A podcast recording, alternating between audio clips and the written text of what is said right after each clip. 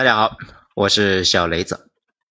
蛋白质革命，文章来自于微信公众号“九编”，作者二号头目。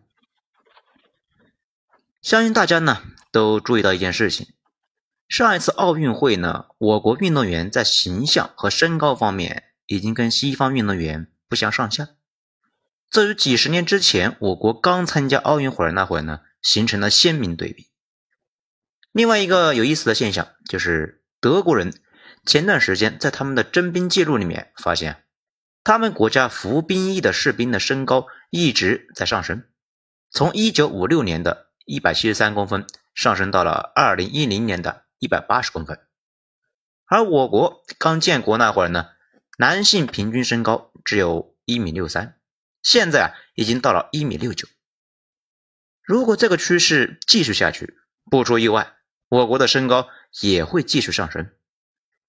这段时间，我们公司呢最新招的1998年的孩子们已经过来实习，大家都惊讶的发现，现在男孩子身高1.80已经是非常常见，女孩的身高1.70那也是稀松平常。身高发生这么大的变化，并不是什么基因突变呢，而是我国以前的蛋白质摄入量太差。直到最近呢，四十年才有了大幅度的改观，经历了一个从吃饱到吃好这个一个过程。所以呢，今天我们就一起给大家回溯一下这段历史。首先，我们来说粮食产量的极限。众所周知，对于人类来说呢，最重要的营养物质那就是蛋白质，而蛋白质的核心呢是氮元素。空气中氮元素那倒是不缺呀，但是从氮气变成人类可摄入的蛋白质却非常困难。氮气首先呢变成植物可以吸收的化合物，这个过程叫做固氮。植物吸收之后变成蛋白质，人和动物啊吃掉植物，这样呢空气中的氮就会变成人和动物身体的组织了。早期呢人类还没有掌握固氮技术，那个时候。只能够是靠天吃饭呢。一般打雷下雨的时候，闪电作用之下，氮气会发生一系列的复杂的化学反应，变成植物可吸收的硝酸盐。随着雨滴呢渗入土地，农作物可以吸收变成蛋白质。不过呢，闪电固氮规模很小，主流是有一些植物可以固氮，比如豆类的植物那就可以。这也是为什么呢？村里面每隔几年就要种一次豆类，因为土壤里面的氮就那么一点点呢，用完了庄稼就长不起来了。每隔几年种植豆类可以增加土壤肥力，但是这种增加肥力呢依然是非常有限的。此外还有人工施肥，古代的人畜粪便也能够当做废料，只是呢效果一般。所以说啊，古代社会是靠地吃饭。有多少荒地能够变成农田是固定的，地里面的氮元素那也是稳定的，产出的粮食也不会太多，存在成长的极限。这种情况之下，如果人口太多，就很容易把地里面的氮肥给耗尽了，地里面的粮食产量就暴跌。这就有点像家里面有头骡子，每天呢使用五个小时啊，它是非常健康的，能够持续工作十来年。但是如果让它一天工作十八个小时，增加了个产量，很容易就累死了，再也没办法输出。土地也有这个问题，这也是为什么古代王朝一开始啊，往往能够来个盛世王朝，越往后就越挫。原因很多，其中之一呢，就是人口超过了土地规模和肥力的极限。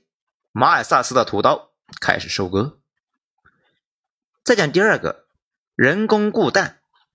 人类这种靠天吃饭的状态呢，一直持续了几千年，直到二十世纪才有大的改观。上面我们说的硝酸盐是最重要的一个氮肥，在古代啊，这玩意呢非常少，不是用来施肥的，而是用来造火药。硝酸盐一般是矿里面挖出来的。中国从明朝开始就大规模的装备火器，而黑火药就需要硝酸盐。所以，中国境内的硝酸盐主要呢就干这个事情，产能不足，需要依赖琉球进口。也就是呢，在冲绳那一带，那个地方呢有硝酸盐矿，这也是为什么琉球这么小的一个国家成为了明清的一个藩属。西方也一样，满世界找硝酸盐，因为到了近代之后呢，西方天天打仗，对硝酸盐的需求那更是大的离谱啊！经常为了矿，那是打的是头破血流。这种硝酸盐极度短缺的情况呢，一直持续到了第一次世界大战之前，德国人彻底解决了这个问题，也就是著名的弗里茨哈伯，他发现，在高温高压之下，可以用氮气和氢气。在催化剂的参与之下呢，合成氨气，有了氨，制作硝酸盐那就容易了。从那以后，制氨工业就成为了各国核心工业的门类。有了氨，就可以搞出来硝酸盐。硝酸盐呢，既可以用来造火药，出去呢巩固国防，又可以去种地。第一次世界大战中，德国一次战役就向英法阵地发射上万吨炮弹。如果治安工业没有这么大的突破，他们没有办法承担这么大的损耗。我们经常说大炮和黄油，在这里面呢，大炮和黄油得到了高度的统一。人工固氮技术呢，这个是被发明呢，是人类历史上最大的几件事之一。人类从那以后，土地产出持续上升，人口也持续增长，到现在扩张了四倍，达到了六十亿。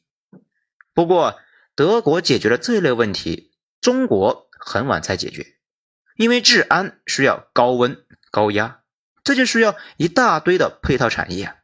比如呢，需要大量的无缝钢管，中国那一直都缺。苏联尽管呢给配备过化肥厂，但是规模远远达不到需求。从以往的数据呢可以看出来，在一九七零年之后，化肥产量才开始缓慢的上升。一九七六年之后大幅上升，因为当时我国著名的化工专家侯德榜搞定了自主工艺，我国呢也搞了一些小工厂。但是啊，改革开放之前，整体化肥产量一直处于一个非常非常低的状态。那些年，中国疯狂的开垦新土地，更新水利设施，修建水库，只是呢，化肥产量不足，粮食增产不明显了。中间也大规模引入过几次化肥农药设备。比如苏联援华项目中就有治安工业，后来跟西方关系缓和之后，又从德国、日本大规模引入了配套产业，也就有了粮食产量持续上升的情况。所以说，后来改革开放之后呢，突然解决了吃饭问题，主要呢是两个原因：一是毛主席时代发动集体力量，通过开山凿坡、修建梯田、建设水利来保障亩产。可用耕地和灌溉设施大幅增加了。另外一方面，就不断的努力呢解决化肥问题。先是从苏联引入之后啊，我国呢后来侯德榜等专家就有了自己的突破。到了一九七二年，我国又搞四三计划，趁着西方经济危机，工业设备大甩卖，我国买了不少。到了一九七七年，我国一共与西方国家谈成了二百二十二个重点工业项目。其中呢，有一十三个就是化肥项目，粮食产量暴涨，这才有了一九八零年左右，我国人民终于吃饱饭了。也正是粮食产能不再是问题，大量农民才有可能脱离土地去沿海打工，为我国接下来的世界工厂奠定了基础。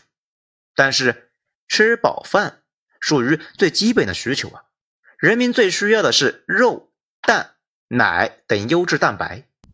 蛋白质这个主要的来源呢是肉、蛋、奶。中国人吃上肉，那还是在一九九五年之后啊。肉类摄入增加，这有个很明显的效果。九五后的那个体格和精神面貌啊有了明显的变化，最大的变化就是身高明显高了很多，而且呢气色也好了很多。那为什么中国人突然就能够吃上肉了呢？主要是两股力量那在起作用。第一股就是我们上面说到的。化肥的大规模的使用，使得土地产出平稳增加，慢慢就有了盈余，多出来的粮食呢，就可以去喂养畜生了。在那之前，粮食那人都不够吃啊，肉类那自然是比较稀缺的，经常那是过年才有啊。所以说呢，以前的年味儿比较足啊，也是因为啊常年吃不到肉，过年那几天呢，那才非常特别。这第二点呢，很关键，也就是贸易的力量。粮食安全保证之后，我国沿海代工业务崛起，大量农民前往沿海工厂打工，中国成为了世界工厂，开始啊赚全世界的钱。随着产业的不断升级，我国城市人口的收入慢慢的开始上升，有了更多的需求。前面呢，我们反复提到过啊，想买什么东西，并且有购买力，这才是需求。想买什么东西却没钱，那啥都不是。这种需求催化出了更加复杂的供应体系。以前的畜生呢，主要是村里面自己养，产量低，成本高，而且大部分都是被农民自己吃了，属于小农经济。后来城市的市民对肉类的需求就大了，催生出了大型的养殖场，供给端和消费端都有了大幅的增长。那大家可能就纳闷了呀，养殖场能够比农民养的成本低吗？哎，当然呢。大型养殖场通过呢批量购买育种过的小崽子和饲料，大量使用机械设备，养殖业也就实现了工业化。再加上引入了科学管理，大型养殖场一直呢都在招博士，集中养殖成本当然会比自己家里面的养殖成本要低，老百姓收入就高了，肉价相对工资就降下来，肉类的摄入那才大幅的增加。鸡肉那也是相同的道理。咱们小时候的鸡肉呢，还是极度稀缺的。等到上大学的时候，那玩意呢才开始飞入寻常百姓家，慢慢的就变得稀松平常。此外呢，更关键的是，我国在加入全球体系之后啊，开始大量的从国外进口养殖业所需的农作物，比如像美国和巴西都大规模的进口饲料。也正是廉价饲料的涌入，我国养殖业也迎来了大爆发。其实呢，相同的事情还发生在能源领域。如果没有澳大利亚、巴西和中东的矿石能源输入，我国后来也很难成为世界工厂。贸易对现在的中国的塑造非常明显。有研究显示，我国粮食、蔬菜、肉食的比例关系啊，已经从改革开放之初八比一比一演变成为了四比三比三。肉类和蔬菜的大幅上涨，粮食占比呢越来越低。与此同时，两千年之后，我国牛奶的产量暴涨。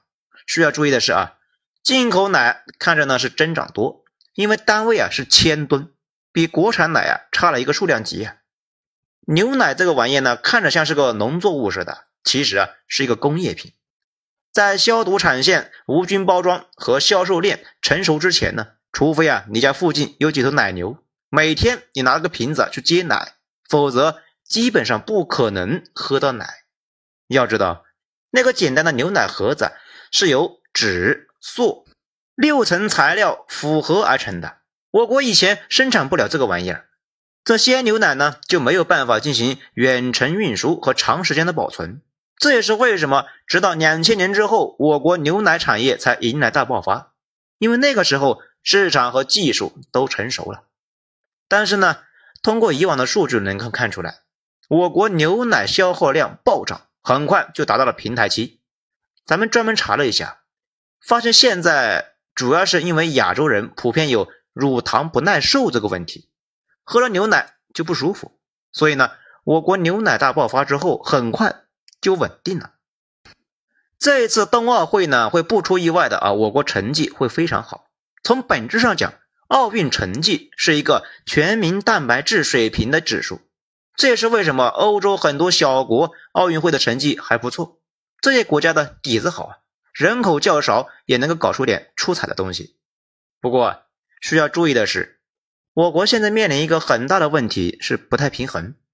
城市里面的市民阶层呢，蛋白质摄入量已经足够了，但是。我国还有一个巨大的社会阶层，蛋白质摄入量依旧是严重不足。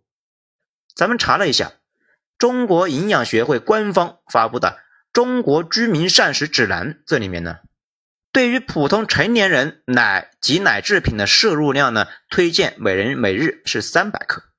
我国城市里面中等收入群体已经没这个问题了，但是还是有太多人严重不足，导致呢整体平均值非常低。那为什么大家摄入这么低呢？牛奶价格当然是一个因素啊，但是也不是关键的因素。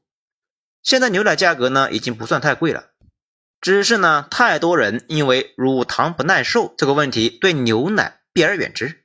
大家知道，亚洲人当中有百分之九十的人乳糖不耐，就是呢喝了牛奶之后啊胃就不舒服，时间长了就不想碰了。